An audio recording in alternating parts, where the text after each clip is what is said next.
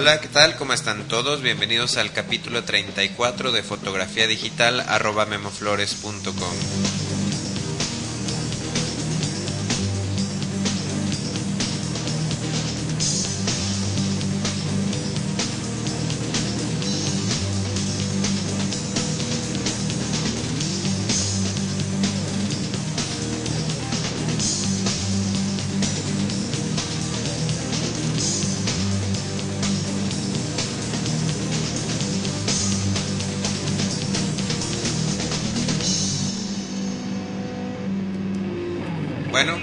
pues bienvenidos al capítulo 34 de este taller en línea sobre fotografía digital. Mi nombre es Guillermo Flores y para las personas que me escuchan por primera vez, este es un podcast eh, dedicado a la fotografía, a las cámaras digitales, todo lo referente a equipos, iluminación, eh, software, hardware, etcétera, ¿no? Y eh, lo vemos desde un punto de vista enfocado eh, para aficionados entusiastas, eh, para estudiantes de fotografía, para personas por ahí que cuentan con, con una cámara DSLR y bueno, por ahí de repente a lo mejor algunas personas que tengan una, una cámara más sencilla, point and shoot, pues bueno, quizá pueden eh, escuchar algunos consejos que, que, les puedan servir para mejorar su, sus fotografías. El capítulo 34 eh, lo vamos a, dedicar a hablar de la fotografía de boda o fotografía nupcial. Eh, me han pedido por ahí en los foros de discusión o me han escrito algunas personas que están bastante interesadas en que se toque este tema. Entonces, bueno, pues ahora lo vamos a hacer en este capítulo 34. Eh, aquí en México, eh, yo sé que, que, por ahí tenemos bastantes escuchas en, en, España sobre todo, en Estados Unidos también.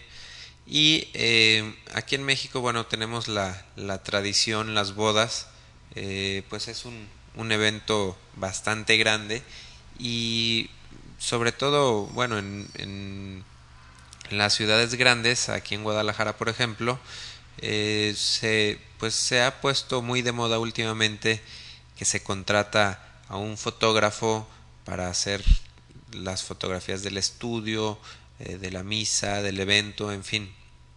Son este, ahora sí que trabajos eh, muy grandes de, todo el día y este y bueno pues ahí les sobre todo les voy a dar algunos consejos que yo hago eh, o técnicas que utilizo cuando hago fotografía de boda eh, les comentaba que normalmente eh, las fotos eh, yo le llamo las fotos del estudio que son las fotos de los novios solos los retratos que se hacen para buscar por ahí entregar al, algún póster, alguna ampliación, en fin, son las fotos que valen la pena y que son las más cuidadas en cuestión, en cuestión técnica, las fotos que normalmente se hacen con equipo de iluminación especial, eh, con lentes, eh, pues todo como más cuidado, ¿no? Con, ahora sí que con, con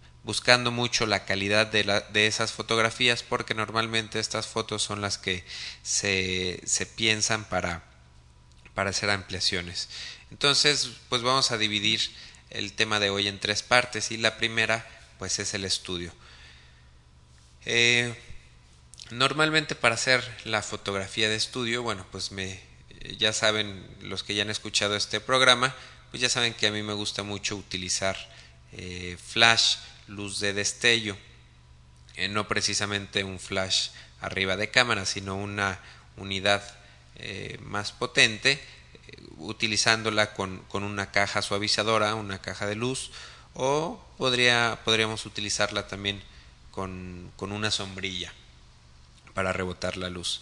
Eh, esta, esta técnica de iluminación o podemos trabajar también por ahí con rebotes, casi siempre estas fotos las hacemos en exteriores y podemos trabajar con luz natural utilizando por ahí rebotes que pueden ser blancos o plateados, incluso dorados, eh, también pueden funcionar.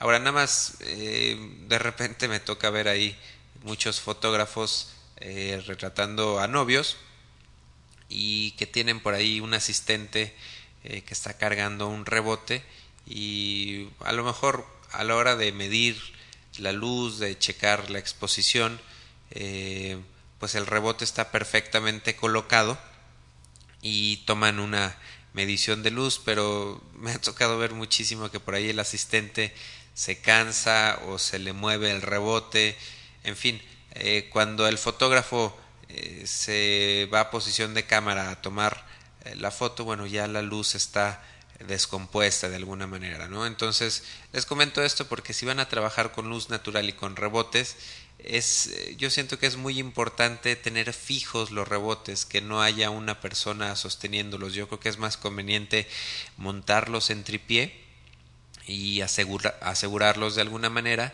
y estar conscientes de que realmente estamos iluminando adecuadamente eh, con ese rebote.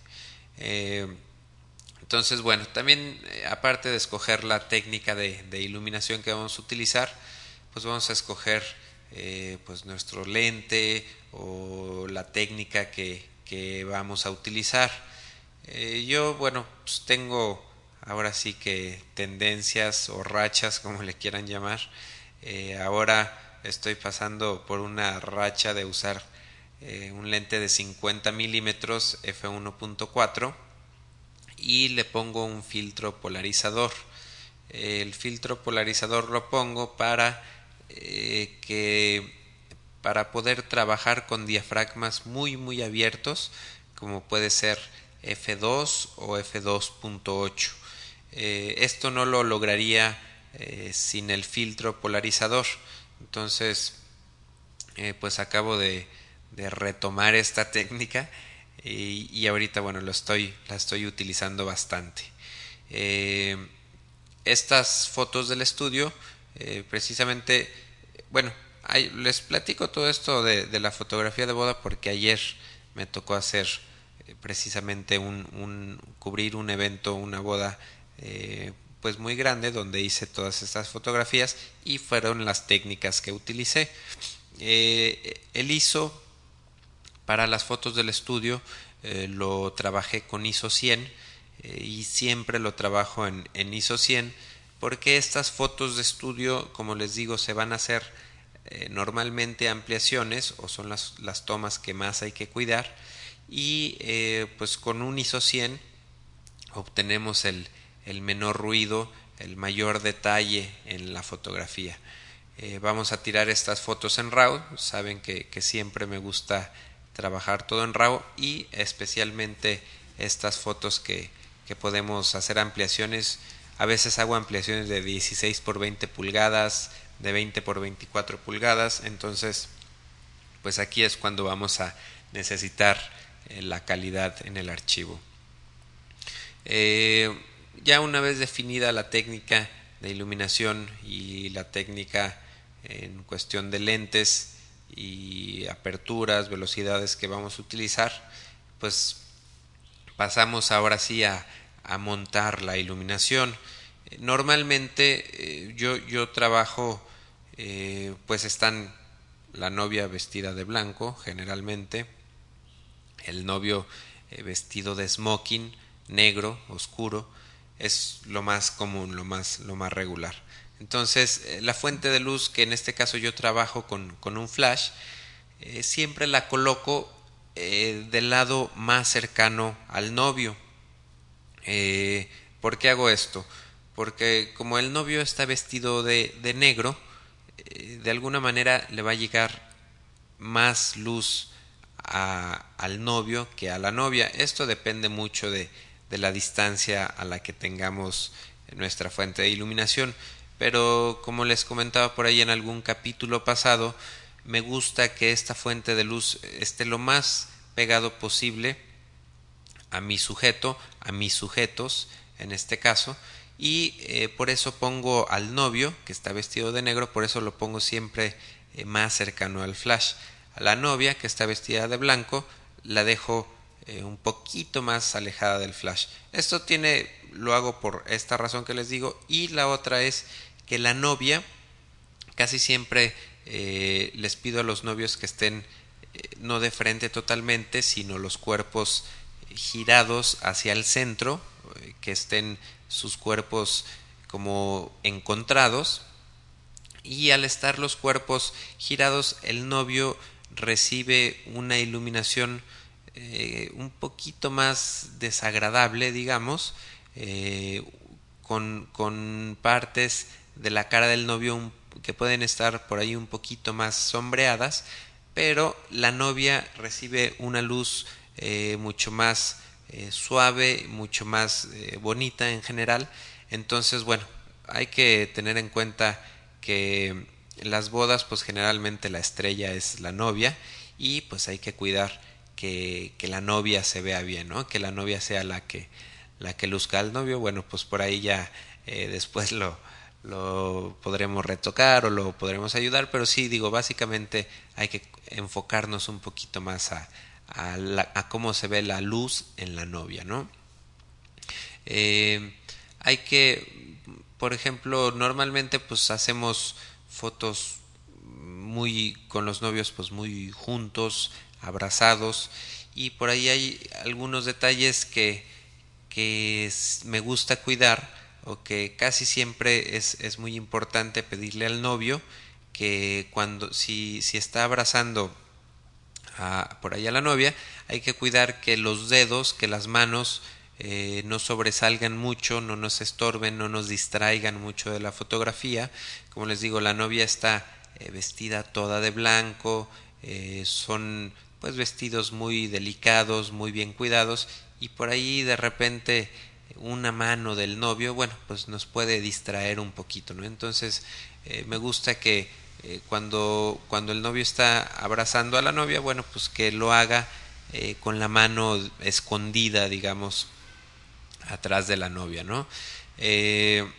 los, las manos del novio, bueno, normalmente una mano está abrazando a la novia, la otra puede estar eh, por ahí suelta, colgando la mano, pero hay que cuidar, hay que fijarnos siempre en los puños eh, o en la mano que esté abierta, natural.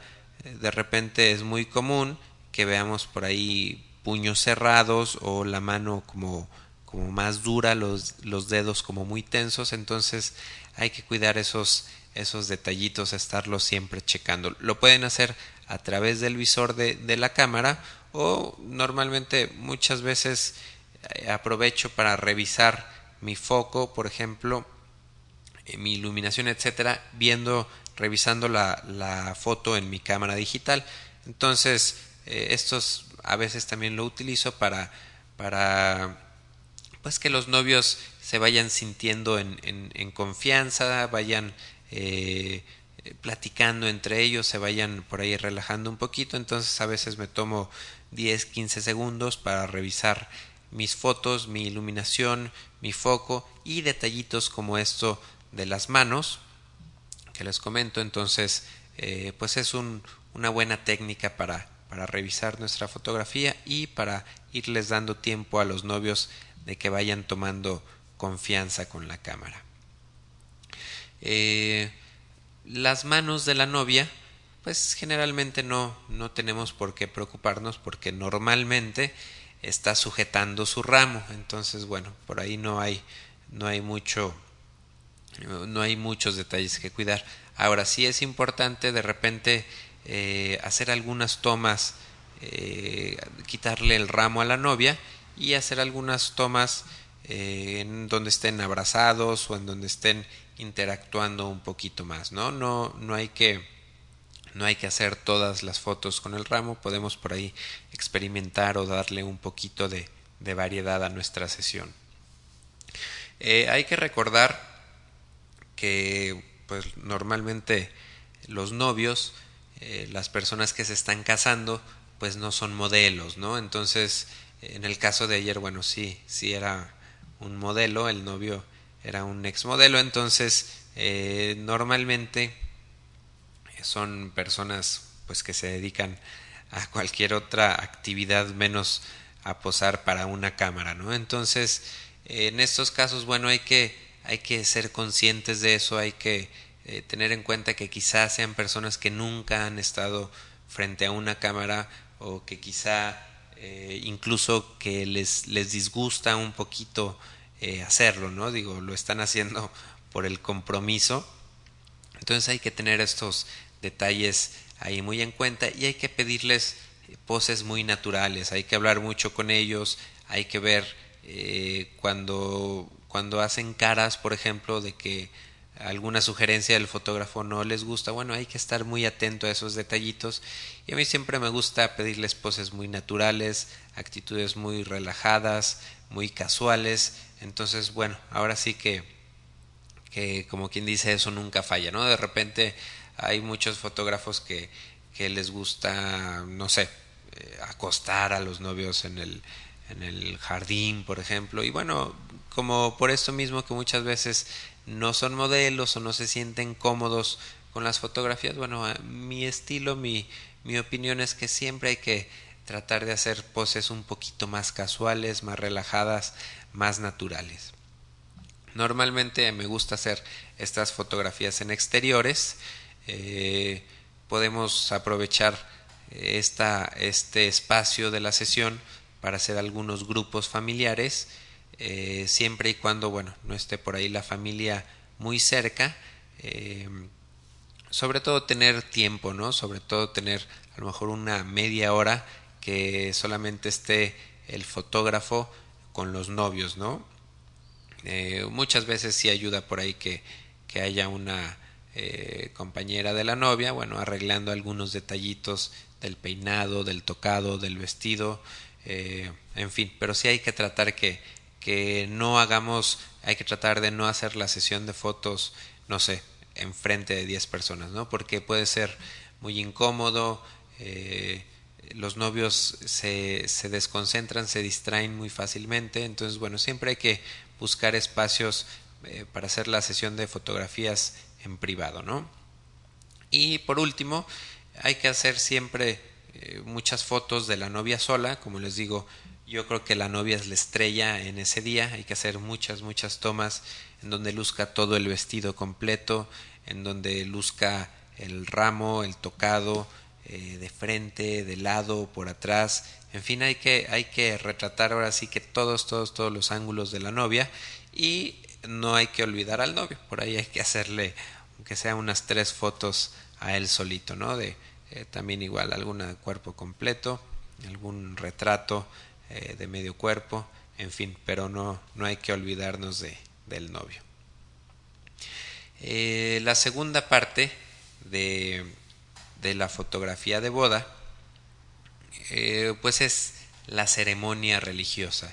Una vez que terminamos con el estudio, eh, pues viene la, la, ceremonia religiosa. Bueno, normalmente a veces es en diferente orden, ¿no? Pero lo ideal es hacer el estudio primero eh, cuando la novia está recién maquillada, ¿no?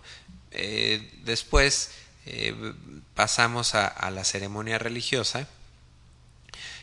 aquí en México, bueno, pues la, la tradición es, es hacerlo en pues bueno en normalmente las son grandes iglesias eh, son la iluminación es eh, pues no es la mejor son son lugares poco iluminados es luz muy amarilla. Eh, los ángulos para tomar fotografías en un templo por ejemplo son son ángulos muy restringidos eh, porque no hay espacio por el, altar, además por respeto no podemos estar caminando como se nos antoje por toda la iglesia, digo por respeto y porque no nos dejan hacerlo, ¿no? Entonces, eh, pues hay que eh, de repente acoplarnos a estos espacios, hay que ir preparados, siempre hay que, hay que tener pues una, una gama de lentes eh, pues no sé, de, desde angulares hasta telefotos, aunque sea telefotos cortos, pero hay que ir preparados porque muchas veces no sabemos cómo va a ser el, lugar de la ceremonia y nos vamos a tener que adaptar a las condiciones de luz y a los espacios. Entonces, en el caso de ayer, eh, bueno, utilicé dos lentes, utilicé un 17-85 milímetros, eh, poco luminoso. Eh, me parece que es 4, 5.6. no estoy seguro, pero tiene estabilizador de imagen. aquí en estas fotografías que hice en el, en el templo, ya utilicé un ISO 400.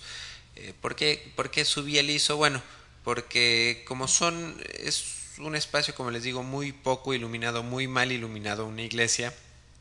Con un ISO 400 pues logro captar un poquito de la luz ambiente. No tanto iluminar con la luz ambiente, sino eh, lograr que se registre eh, la misma iluminación que está dentro del templo, eh, sobre todo con los fondos, ¿no? Entonces, por eso escogí trabajar con un ISO 400, aparte de que estas fotos no necesito tanta calidad porque no voy a hacer ampliaciones muy grandes, sino que solamente hago fotos, no sé, en tamaño 4 por 6 pulgadas o 6 por 8 pulgadas máximo, ¿no? Es muy raro que haga una ampliación de, estas fotografías.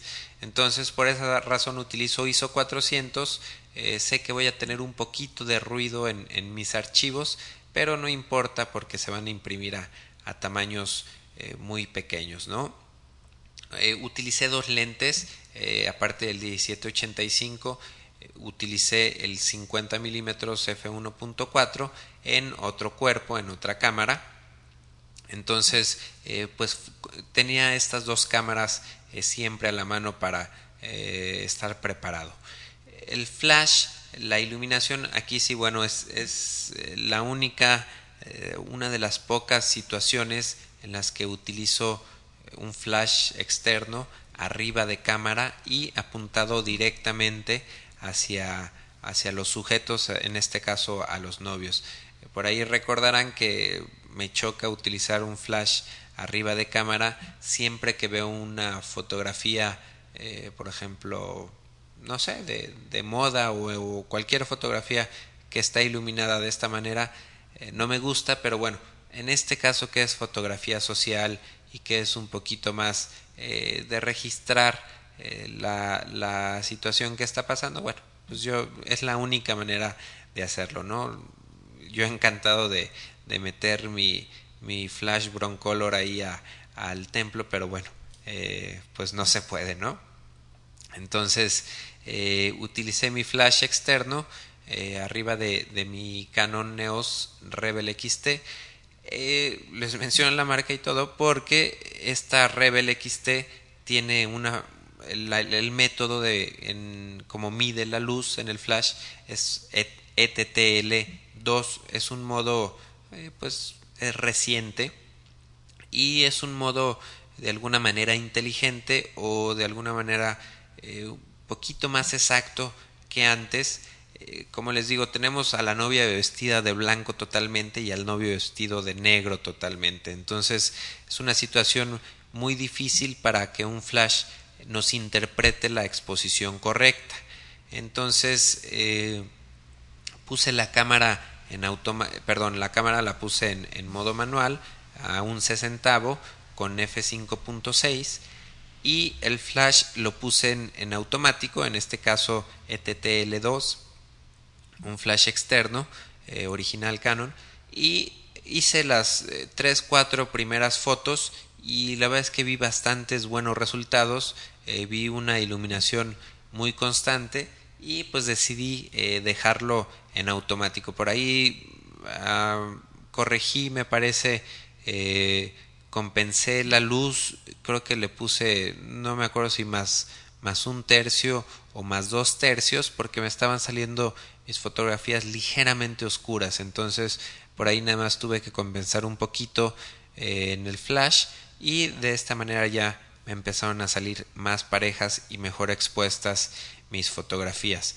Ahora esto lo, lo hice el día de ayer porque les digo me vi los resultados y me gustaron.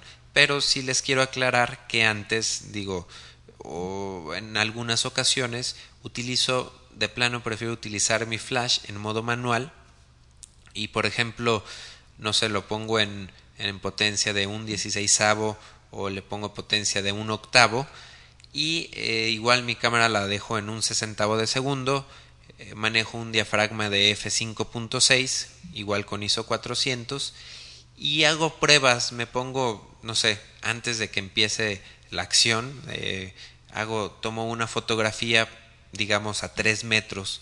Entonces mido calculo la distancia calculo la exposición. Si por ejemplo veo que que a 3 metros y a esta potencia de flash con un diafragma de f5.6 me da una buena exposición bueno de ahí parto para tomar todas mis fotografías, ¿no? Si me alejo más de 3 metros, bueno, voy, voy calculando, pero esto ya es ahora sí que cálculo 100%. Si me alejo un poquito, abro un tercio, abro dos tercios mi diafragma, o si me acerco más al sujeto, digamos a metro y medio o a un metro, sé automáticamente que voy a tener que cerrar mi diafragma, tal vez eh, dos tercios o tal vez hasta un paso entero, ¿no? Entonces eh, podemos utilizar el flash en modo manual siempre y cuando siempre y cuando estemos conscientes de cuando nos alejamos o acercamos a, a nuestro sujeto. Eh, aquí no me gusta también en, cuando tomamos eh, estamos por ejemplo en el templo tomando estas fotografías no utilizar el ISO 100 no utilizar velocidades altas como un 200 como un 250 no utilizar diafragmas muy cerrados de F8 F11 ¿por qué? porque de esta manera le vamos a dejar todo el trabajo de iluminación al flash el flash va a estar iluminando al 100% nuestra fotografía y vamos a, dejar de, de, ver todos los detalles eh, por ejemplo los detalles de, iluminación que puede haber en el templo ¿no? entonces por eso es que no no recomiendo utilizar estos, estos valores. También recomiendo eh, evitar las tomas verticales. Cuando hacemos una fotografía en modo vertical con un flash externo, vamos a, vamos a obtener una sombra bastante, bastante desagradable en todo el contorno del sujeto, ¿no? Entonces, eh, no me gusta hacer tomas verticales, prefiero casi todo hacer eh, tomas horizontales para evitar esta sombra tan desagradable que, que nos puede crear el flash. Eh, hay otra, otra, pues otra situación que por ahí tengo poco que, que descubrí, que para estas, eh, este tipo de fotografías en, pues sociales, el estabilizador de imagen no sirve. ¿Por qué? Porque eh, cualquier pequeño, digamos, si ponemos la cámara a un treintavo de segundo, a un quinzavo de segundo, eh, si nos estabiliza la...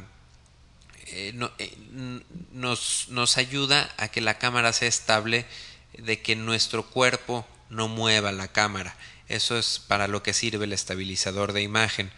Pero el estabilizador de imagen no sirve cuando los sujetos son los que se están moviendo. Entonces, cualquier pequeño movimiento de manos o cualquier pequeño movimiento eh, de cara, de cuerpo, eh, como las personas no están posando para una fotografía, las personas están moviendo constantemente, pues el estabilizador en este caso no sirve y muchas veces lo que hace es exagerarnos el movimiento.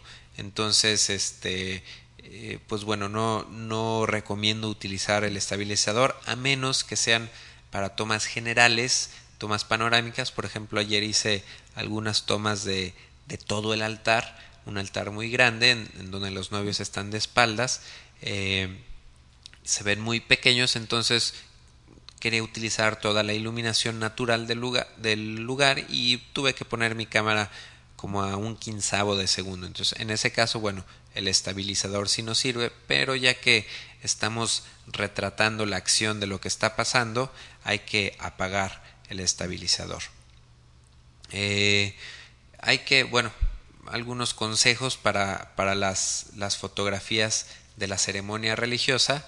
Eh, siempre, bueno, es muy común, sobre todo aquí en México, que haya niños eh, acompañando a los novios eh, los visten, les ponen por ahí muchas adornos en el cabello, etcétera. Entonces, bueno, muchas veces son familiares y siempre son detallitos que hay que estar tomando en cuenta, hay que estar tratando de captar a, los niños entrando durante la misa cuando están saliendo, ¿no?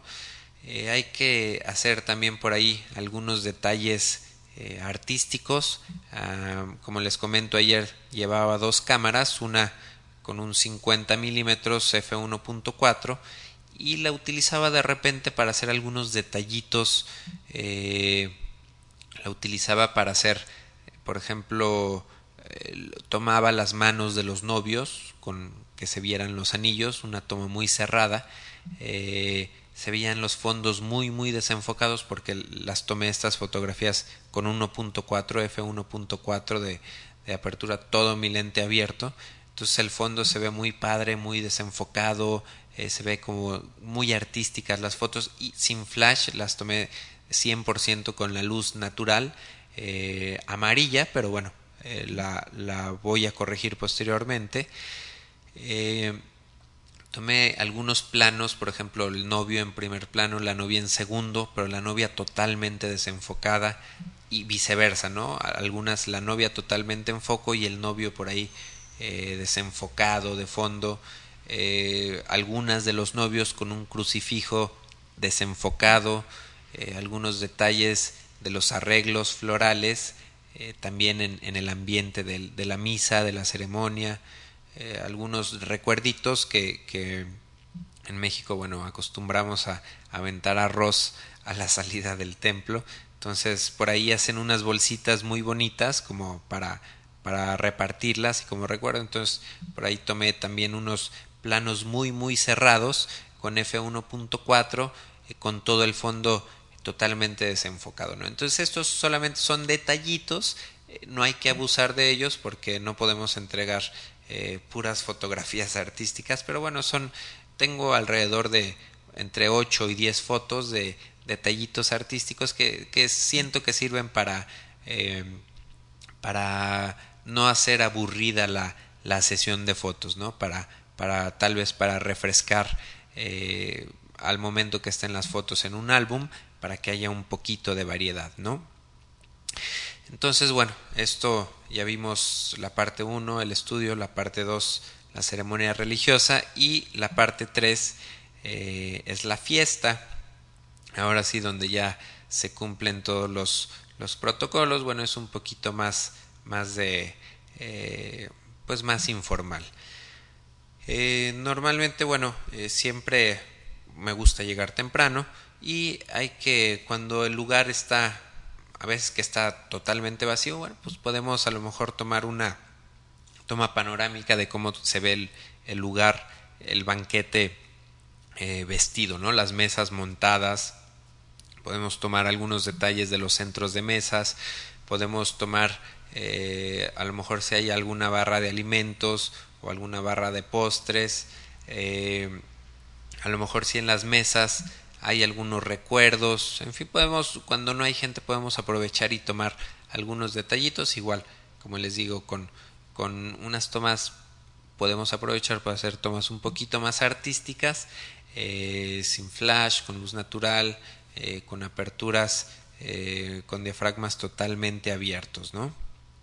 Ya una vez que llegan los novios, bueno, pues hay que estar ahora sí que pendientes de la acción cuando van llegando hay que, bueno, hay que tomarlos, hay que de repente eh, el baile, eh, cuando están bailando ellos o cuando están bailando con los papás, eh, con los padrinos, hay que estar al pendiente de, del brindis, por ejemplo. En fin, en, en, la fiesta siempre hay que estar de alguna manera como tratando de registrar las cosas que, que van pasando, ¿no?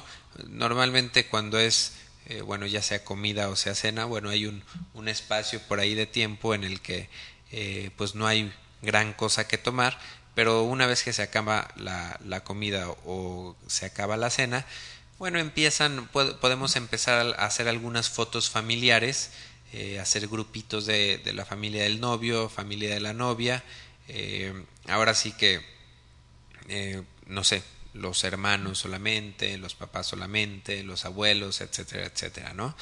Y hay que hacer también grupos más casuales, más informales, con los amigos, hay que pedir por ahí a los novios que nos acompañen a algunas mesas, sobre todo las, las de sus amigos más cercanos o las mesas de la, las familias más cercanas. Hay que ir con los novios a tomar por ahí algunas fotos eh, de grupos muy informales, ¿no? Como les digo, aquí sigo utilizando un ISO 400, utilizo un lente gran angular, en el caso de ayer utilicé el, el lente 1785 que en el 90% de las fotos la, las tomé con, con mi gran angular, con, con el 17 y este mi flash arriba de cámara en automático. Entonces eh, lo que sí es importante por ejemplo cuando vamos a tomar fotos de grupos es que mínimo hay que tomar dos fotografías eh, de cada grupo no hay que repetirlas podemos poner nuestra cámara en motor o simplemente repetir dos o tres veces la misma foto ¿por qué? porque si tenemos un grupo de 6, 8 o 10 personas, lo más seguro, y ahorita lo acabo de comprobar otra vez, es que eh, siempre vamos a tener a alguien que hace caras o que cierra los ojos. Acuérdense que estamos trabajando con digital. Eh, hay que tomar mínimo dos fotos eh, o lo ideal es tomar tres fotos para asegurar una buena, una buena toma.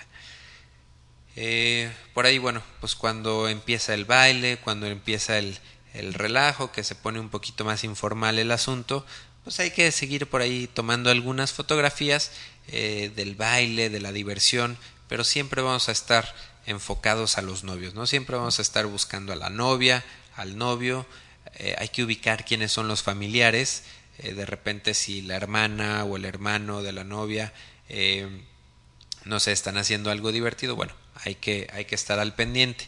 Ahora, hay que ubicar a los familiares porque de repente, no sé, nos podemos agarrar poner a tomarle fotos a una persona que a lo mejor eh, ni el novio ni la novia eh, lo conocen, ¿no? Entonces hay que ubicar quiénes son las, los personajes importantes de la familia para estar al pendiente de ellos, ¿no?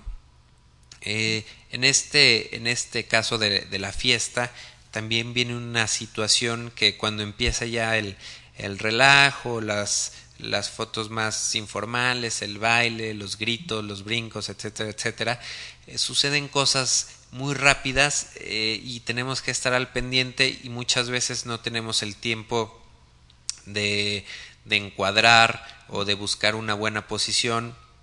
Entonces aquí es donde siempre hay que tener nuestra cámara preparada. En mi caso yo la, la dejo preparada con los puntes, con los puntos de enfoque en modo automático esto es eh, mis, mis, siete puntos activados eh, para que enfoque con mayor rapidez eh, con un flash externo para, para que sea más fácil para la cámara enfocar en el caso de, de, ayer mis fotos fueron en la noche entonces con la luz muchas veces hay muy poquita luz en, en, en la fiesta o por la música que está cambiando las luces, etcétera, o el humo, por ejemplo, que, que pueden de repente soltar por ahí, eh, complica esto a nuestra cámara al enfoque. Entonces, bueno, pues hay que, hay que estar preparado para que hay que buscar la manera de que sea más fácil de enfocar para la cámara. Incluso algunas veces, si podemos pre-enfocar,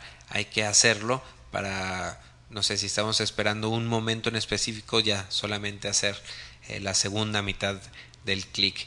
Eh, pero como les comentaba, de repente había situaciones de que, eh, no sé, los novios se ponían, estaban bailando y se ponían a hacer algo divertido en el centro de la pista. Entonces muchas veces se hacían círculos y pues yo con el equipo no, no podía desplazarme rápidamente al centro de la pista entonces muchas veces tuve que agarrar eh, la cámara en mi mano derecha y eh, levantar mis brazos y tomar fotografías desde el aire.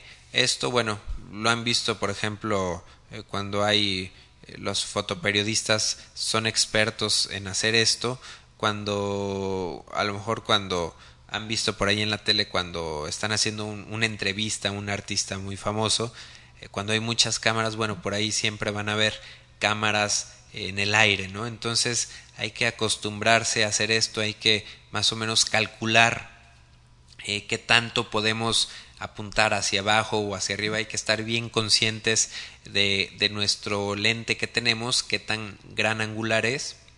Entonces esta es una eh, pues una técnica eh, que sirve para muchísimas situaciones y para eh, la fotografía nupcial de repente en las fiestas cuando se pone ya el, ambiente más más divertido que hay que hacer tomas muy rápidas que, que hay que estar muy alerta pues nos sirve perfectamente esta técnica no de repente bueno por ahí podemos este eh, hacer tomas muy abiertas o pueden salir un poco chuecas pero bueno siempre tenemos la ventaja como tenemos un lente gran angular eh, tenemos la ventaja a lo mejor por ahí de hacer cortes y de poder enderezar nuestra toma no eh, por último todas estas fotos que les acabo de platicar las hice en RAW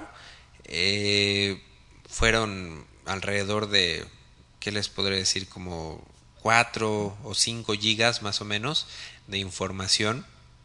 Entonces es muchísimo, pero por ejemplo, eh, ya una vez que, se hace una selección, eh, que se depuran las fotos, por ejemplo, tiré muchísimas fotos porque como les comentaba, eh, la técnica que utilicé para hacer las fotografías de estudio, estuve tirando con un f2.8, entonces yo estaba consciente de que se me iban a echar a perder muchísimas fotos y efectivamente yo creo que tiré alrededor de del 40 50% porque el foco era mucho muy muy crítico.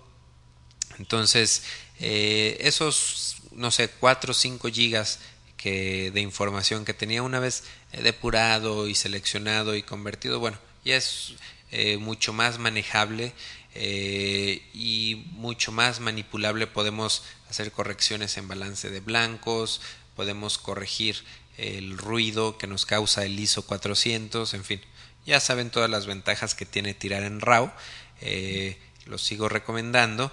Y ayer a pesar de que necesitaba unas 300, 400 fotografías, eh, pues lo hice en RAW, yo sabía que iba a ser mucha información, pero eh, tiene muchas ventajas trabajar el RAW.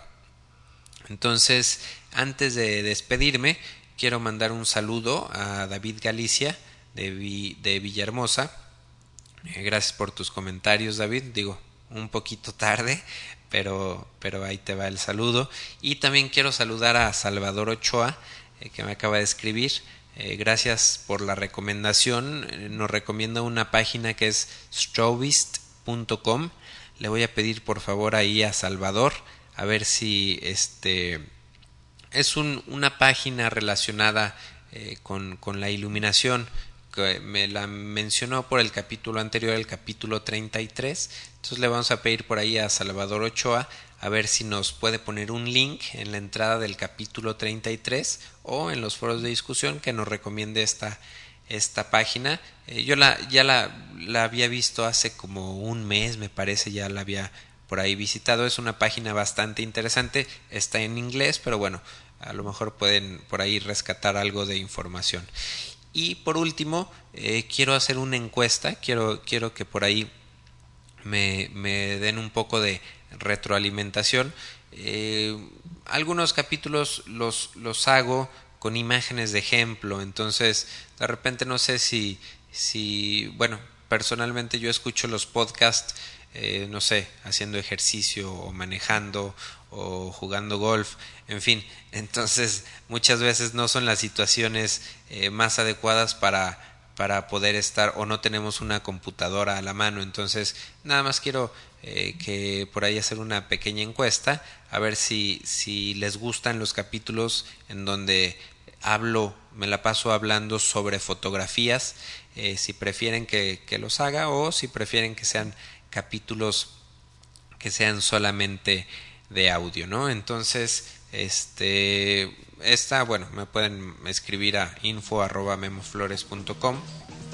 para decirme qué piensan de los capítulos en donde hay imágenes de ejemplo, ¿no? Entonces, bueno, pues yo me despido.